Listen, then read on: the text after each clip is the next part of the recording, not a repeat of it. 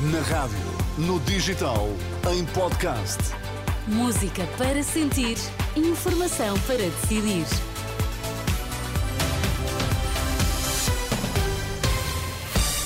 Vamos às notícias, em destaque no Jornal do Meio Dia. Boa tarde. Boa tarde. Miguel Guimarães confirma a Renascença apoio ao PSD e não exclui hipótese de vir a ser deputado. Se vencer as eleições, Pedro Nuno Santos promete manter contas certas e ao mesmo tempo dar prioridade à melhoria de salários e de reformas.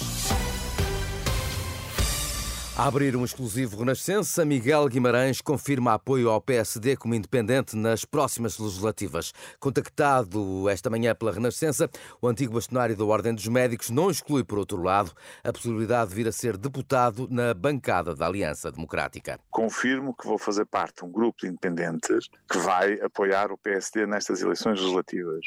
E isso, da minha parte, acontece porque, de facto, nós já tivemos oito anos em que o Partido Socialista esteve a governar e os resultados que temos são aqueles que todos os portugueses conhecem. E, portanto, eu acho que está na altura, de facto, de haver uma mudança. A democracia é exatamente isto e, portanto, eu espero que ela aconteça. Admite vir a ser deputado uh, na bancada social-democrata, na bancada da AD? É, tudo é possível, quer dizer, neste momento eu não sei exatamente como é que uh, vai ser utilizado este grupo de independentes, não é? E, portanto, essa é uma questão que tem, ser, que, tem que ser sempre colocada uh, líder do PSD e não a mim, quer dizer, agora eu estarei disponível para ajudar, dependendo, obviamente, das circunstâncias, seja no que for, quer dizer, portanto, desde já ajudar o partido a ganhar as eleições.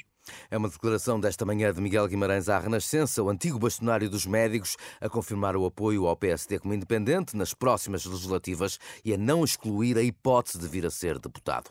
Pedro Nuno Santos promete, por seu lado, manter a estratégia das contas certas, se vencer as legislativas, contas certas ao mesmo tempo que tenciona dar prioridade, desde logo à melhoria dos salários e das pensões de reforma. Na mensagem da Novo, agora mesmo revelada, o novo líder do PS sustenta que é possível fazer tudo tudo ao mesmo tempo, sem derrapar nas contas.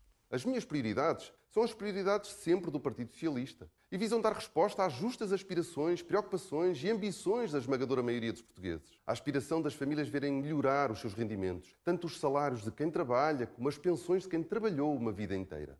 A preocupação de garantir cuidados de saúde gratuitos e uma escola pública de qualidade, independentemente dos rendimentos, bem como o acesso a uma habitação digna que as famílias possam pagar a ambição de transformar a nossa economia, de torná-la mais qualificada. E note-se, fazer isto tudo mantendo contas públicas certas e sustentáveis que garantem segurança ao país no futuro. As contas certas e sustentáveis prometidas pelo líder de PS na sua mensagem de Ano Novo. O Hospital das Forças Armadas em Lisboa já recebeu dois doentes com infecções respiratórias que estavam no Amadora Sintra. Há vários meses que as Forças Armadas estão disponíveis para receber doentes do SNS, ajudando assim a aliviar a pressão dos hospitais. A Renascença, o diretor clínico do Hospital das Forças Armadas, o coronel médico eh, Paulo Santos, indica que eh, nas instalações do Porto estão já internados 15 pacientes eh, do Hospital São João e ontem em Lisboa foram recebidos outros dois. Neste momento, à data a que estamos a falar, temos no âmbito global desta colaboração 15 doentes do SNS no polo do Porto do Hospital das Forças Armadas e recebemos ontem mais dois doentes no, no polo de Lisboa do Hospital das Forças Armadas. O diretor clínico do Hospital das Forças Armadas, ouvido pela jornalista Filipa Ribeiro.